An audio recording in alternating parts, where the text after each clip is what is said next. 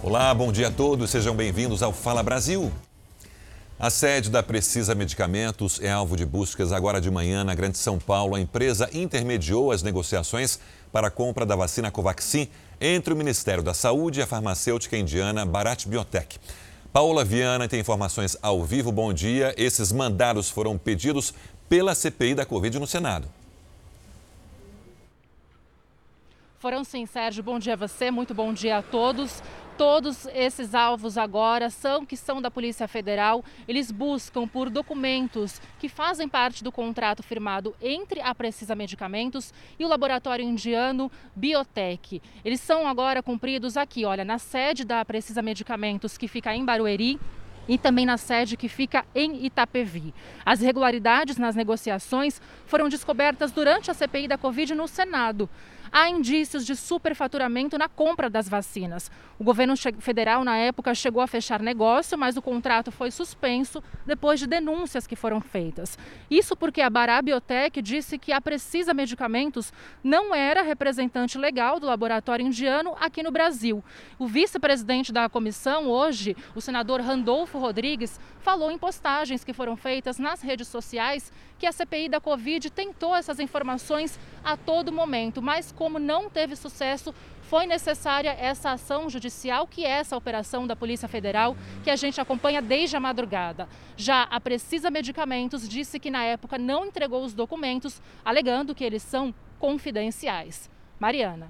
Obrigada, Paola. E a polícia de Santa Catarina investiga uma quadrilha que vendia carne de cavalos e de mulas, burros, como se fosse carne bovina. Tiago Zaredini, bom dia. Essa carne era vendida aí no Rio Grande do Sul? Exatamente, Mariana. Bom dia. Segundo a Polícia Civil, parte da carca deixava esse açougue clandestino e era distribuída e vendia em vários, vendida em vários pontos de cidades do norte gaúcho. Até o momento, a Polícia Civil cumpriu nove mandados de busca e apreensão e prendeu cinco pessoas em flagrante. 520 quilos de carne sem procedência também foram apreendidos. Um desses abatedouros funcionava dentro de um centro de tradições gaúchas um açougueiro gaúcho está entre os presos. Segundo a polícia, os responsáveis, eles não só carneavam, matavam os animais, como também preparavam, moíam essa carne para venda. O suposto chefe do esquema está foragido. Se comprovada essa tese das autoridades, suspeitos vão responder por vários crimes, entre eles crime contra o consumidor, armazenamento de produtos sem procedência e também receptação. Eles podem, ao longo da investigação, ser responsabilizados também por outros crimes, como organização criminosa, furto de animais, porte e porte ilegal de arma de fogo, também tráfico e associação ao tráfico de drogas. Isso porque nos locais alvos dos mandados de busca e apreensão também foram encontradas porções de maconha. A Anvisa está investigando a morte de uma adolescente. Ela morreu depois de ter tomado a vacina da Pfizer na Grande São Paulo. Vamos falar com a Maria Carolina Paz. Bom dia, Maria, Maria Carolina. O que é que já se sabe sobre esse caso? Muito bom dia para vocês, a todos que nos acompanham aqui no Fala Brasil. Segundo a Anvisa, a paciente é uma adolescente de 16 anos de São Bernardo do Campo, no ABC Paulista. Ela morreu no dia 2 de setembro. A causa da morte não foi revelada. Ela recebeu atendimento médico em um hospital particular de São Paulo. A gente ainda não sabe exatamente o que aconteceu, mas sete dias antes tomou a vacina da Pfizer. A Anvisa se manifestou sobre o caso, informou que não há informações suficientes que confirmem a relação entre a morte da jovem e a vacina e que o caso não altera as condições aprovadas para o imunizante no país. A agência pediu uma reunião com representantes da Pfizer e autoridades de saúde de São Paulo para ter mais informações sobre o ocorrido. A Pfizer também acompanha o caso e reforçou a falta de evidências. A posição da Anvisa é contrária à do Ministério da Saúde, que limitou o uso do imunizante em grupos com comorbidades alguns prefeitos e governadores já disseram que não vão seguir essa nova orientação. 3 milhões e meio de adolescentes já foram vacinados no Brasil, segundo o Ministério da Saúde. 1.500, ou 0,04%, teriam apresentado eventos adversos. E foi com a alegação de que faltam evidências científicas sobre o benefício da imunização para jovens entre 12 e 17 anos que o ministro Marcelo Queiroga anunciou a suspensão da vacinação dos que não têm comorbidades. O Ministério da Saúde ele pode rever a sua posição desde que haja evidências científicas é, sólidas em relação à vacinação em adolescentes sem comorbidades. Por enquanto, por uma questão de cautela. Nós temos eventos adversos aí a ser investigados. Nós temos essas, esses adolescentes que tomaram essas vacinas que não estavam recomendadas para eles. Nós precisamos acompanhar esses adolescentes. Ele não tem competência para declarar suspensão da vacinação. Quem o tem é a Anvisa. Se há algum outro motivo, estão faltando doses, por exemplo, que o Ministério seja claro e diga que faltaram doses. Governadores e prefeitos foram surpreendidos pelo anúncio do Ministério da Saúde e vários disseram que vão continuar com a vacinação dessa faixa etária. No estado de São Paulo, desde o dia 18 de agosto, quase 2 milhões e meio de adolescentes foram vacinados, ou 3 quartos da população entre 12 e 17 anos. A Prefeitura da capital paulista avisou que vai continuar com a vacinação, mesmo de quem não tem comorbidades isso porque apenas 15% desse público-alvo ainda não foi vacinado. Nós sentimos que devíamos é, fazer essa vacinação para garantir um retorno às aulas com segurança e, inclusive, estender essa segurança à comunidade que convive com esses jovens. Segundo o governo de São Paulo, três em cada dez adolescentes que morreram de Covid-19 não tinham comorbidades. Não há nenhuma razão concreta que a ciência determine e ampare para suspender a vacinação de jovens de 12 a 17 anos. Portanto, São Paulo vai seguir vacinando todos os jovens de 12 a 17 anos. Os adolescentes que já foram vacinados com uma dose já despenderam portanto, uma dose desse imunizante e seria uma perda de insumo e uma perda de proteção se eles não fizessem a segunda dose. No município do Rio de Janeiro será mantida a vacinação para maiores de 14 anos até esta sexta-feira. O assunto deverá ser rediscutido na próxima semana. Já o estado deverá manter o cronograma previsto. No Mato Grosso do Sul, mais da metade dos adolescentes já foram vacinados e a imunização vai continuar. É o que também vai acontecer em Porto Alegre. Em várias unidades de saúde, jovens foram receber o imunizante. Minas Gerais decidiu suspender a vacinação. O mesmo aconteceu em Natal, Belém e Salvador, onde muitos jovens foram surpreendidos na fila do posto de saúde. E agora que eles vieram avisar que a vacina foi suspensa. Cuba se tornou o primeiro país do mundo a vacinar crianças de 2 a 5 anos de idade contra a Covid-19 todas as crianças cubanas estão sendo imunizadas com a Soberana, vacina criada pelo país. Cuba diz que as vacinas têm uma eficácia superior a 90% e que os resultados iniciais são semelhantes aos dos outros laboratórios, diminuindo consideravelmente a transmissão, os casos graves da doença e as mortes. Criminosos que agiam como receptadores de celulares roubados foram presos agora de manhã em São Paulo. Bruno Piscinato tem os detalhes. Bom dia, Bruno. Eles tinham ligação com outra quadrilha? Bom dia, Sérgio. Exatamente, eles tinham uma espécie de parceria entre as quadrilhas. A primeira foi presa no início do mês. Eles roubavam carros de luxo e, junto com os carros, levavam também os aparelhos celulares das vítimas. Esses quatro homens foram presos e, a partir daí, a polícia conseguiu chegar a essa segunda quadrilha que foi presa hoje três homens que são acusados de receptar e revender aparelhos celulares roubados. Um deles foi preso na cidade de Itacoaquecetuba, os outros dois na cidade de São Caetano, todos na região metropolitana de São Paulo. E agora a polícia continua uma investigação em cima da terceira quadrilha que fazia a receptação das peças e também dos carros roubados. Mariana? Um novo estudo científico sério feito em Israel revelou que a terceira dose da vacina contra a Covid-19 é altamente eficaz contra as formas mais graves da doença.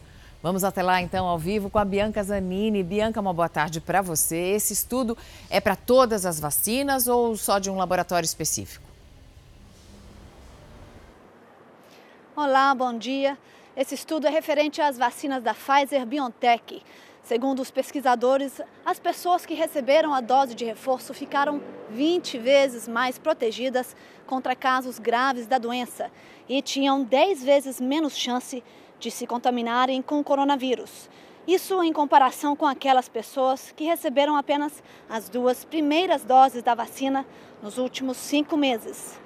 A pesquisa também revelou que a pessoa que recebeu a dose da Pfizer levou 12 dias para desenvolver imunidade esse estudo contou com a participação de mais de um milhão de israelenses. Porém, os cientistas ainda não afirmaram quanto tempo dura a proteção da dose de reforço. Lembrando que Israel foi um dos pioneiros na vacinação contra a Covid-19 e que foi o primeiro país a oferecer a dose de reforço para toda a população. Depois de algumas especulações sobre a volta do horário de verão, o governo descartou essa medida pelo menos neste momento. Vamos a Brasília agora com a Vanessa Lima. Vanessa, muito bom dia para você. Em que se baseou o governo para tomar essa decisão? Bom dia, Mariana. Segundo o ministro Bento Albuquerque, em estudos do próprio Ministério de Minas e Energia. De acordo com o ministro, a volta do horário de verão não representa uma economia de energia relevante, até porque nos últimos dois anos, segundo o Ministério, o consumidor mudou de hábitos e o consumo maior passou a ser durante a noite. A suspensão do horário de verão se deu há dois anos, mas a gente tem uma informação de que o próprio Ministério pediu novos estudos ao operador nacional do sistema elétrico para que se verifique se há mesmo uma economia, porém não temos muitas informações. Sérgio, Mariana. Obrigado, Vanessa. Já percebeu que está cada vez mais difícil encher o carrinho quando você vai ao supermercado? Sempre, né?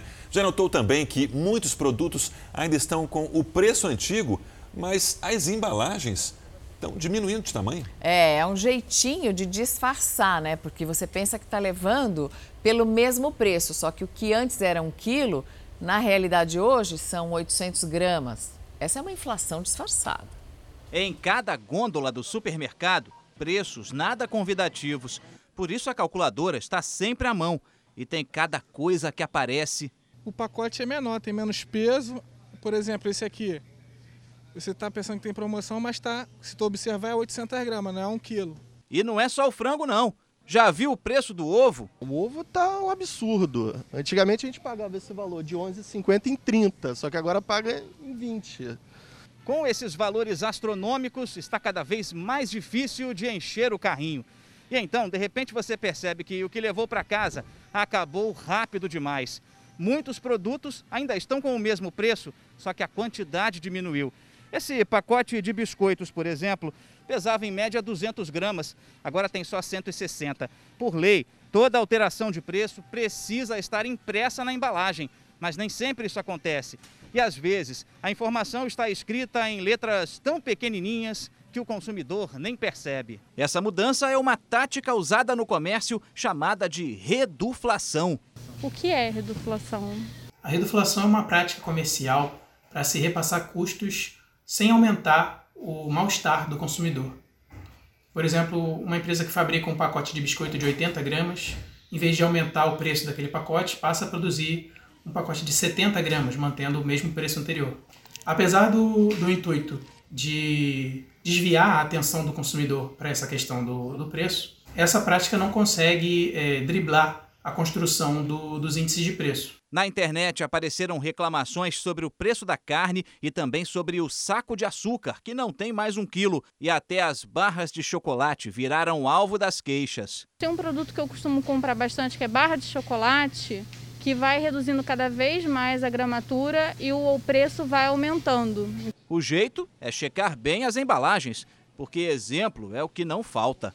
Um absurdo, porque esse pacote de biscoito aqui só tem ar. A gente vive só para comprar as coisas para comer, né? A gente só vive para isso. A Caixa Econômica Federal anunciou a redução da taxa de juros do financiamento imobiliário. Guilherme Portanova, ao vivo de Brasília. Guilherme, bom dia. Essa redução vale para qualquer tipo de contrato ou não? Bom dia, Sérgio. Muito bom dia a todos que estão no Fala Brasil. Olha, serve para aqueles que estão vinculados à caderneta de poupança. Os juros cobrados partem de 2,95% mais a remuneração da poupança. Isso significa uma redução de 0,4 ponto percentual nos juros. As consultas para já dentro das novas uh, regras da linha de crédito estarão liberadas no dia 4 de outubro. E essa redução pegou o mercado de surpresa porque vai na contramão das constantes altas da taxa básica de juros, né, a Selic. Mariana. Obrigada, Guilherme. O novo participante da Fazenda 13 será conhecido hoje, durante a Festa dos Peões. Estão na disputa o dançarino Alisson Jordan, o músico Krauk, a influenciadora Mata Tavares e a também influenciadora Stephanie Matos. Você pode votar em quem você quer dentro do programa no site r7.com barra A Fazenda 13. E não perca todos os detalhes hoje, 15 para as 11 da noite, na tela da Record. Se você tem uma denúncia ou uma sugestão de reportagem, mande para o nosso WhatsApp. O número é 11 99779 7777. E você também pode participar pelas redes sociais usando a hashtag Fala Brasil.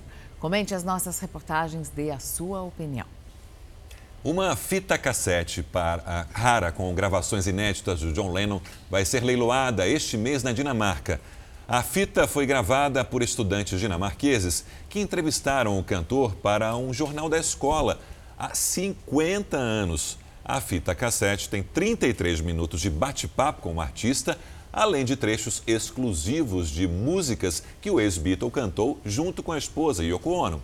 O leilão está marcado para o dia 28 deste mês na Dinamarca. Que inveja, hein? Quanto você dava por uma Nossa, fita dessa? Isso aí é material preciosíssimo, né? Sei lá, mil reais? Uh. Não, tem trecho de música inédito. Mais? Nossa. Ah, não. Se quiser 200, eu dou. Mais que isso, outra pessoa vai levar. Mas é muito legal ter uma coisa do seu ídolo, né? Máximo. Um entregador atrasou com o pedido do cliente porque a bicicleta dele quebrou durante o trajeto. Em vez de levar uma bronca, o que ele recebeu foi uma bela surpresa. Veja essa história que já viralizou nas redes sociais. Era a segunda entrega do dia de trabalho puxado do Wallace. O entregador estava com 10 quilos nas costas e a bicicleta quebrou. Foi aí que ele mandou uma mensagem para o cliente se desculpando pelo atraso. A resposta foi surpreendente. Sinceramente, não esperava. Foi uma surpresa, ele me presenteou e pôde ajudar naquele dia me abençoando, porque eu continuei trabalhando. Me coloquei no lugar dele e vi que, assim, a gente praticando bem, a gente só tem a ganhar. Eu fui, peguei minha bicicleta e dei para ele. O cliente, o Leonardo, é empresário e mora em São João de Meriti, na Baixada Fluminense. Fazer o bem faz parte da rotina dele. Leonardo resgata cachorros nas ruas e pega os currículos de quem está desempregado e leva até as empresas que têm vagas abertas. Nessa pandemia, muita gente ficou desempregada e a gente está tentando ajudar essas pessoas a voltar para o mercado de trabalho. A vida do Wallace não é nada fácil. Ele trabalha das 10 da manhã à meia-noite para sustentar os três filhos. E ainda tem que lidar com os clientes mal-humorados. É, a gente chega, às vezes a pessoa está na, na porta, a gente tem que deixar a bicicleta no canto e ir até a pessoa, porque a pessoa não pode nem sair do portão e só esticar a mão. A gente tem que ir e sempre estar tá com aquele sorriso para não ter um, uma avaliação negativa. Agora os dois pensam em unir forças e o Wallace vai pedalar como um multiplicador de boas ações, levando os currículos de quem procura emprego durante as entregas. O Fala Brasil termina aqui. Um bom dia para você, um ótimo fim de semana.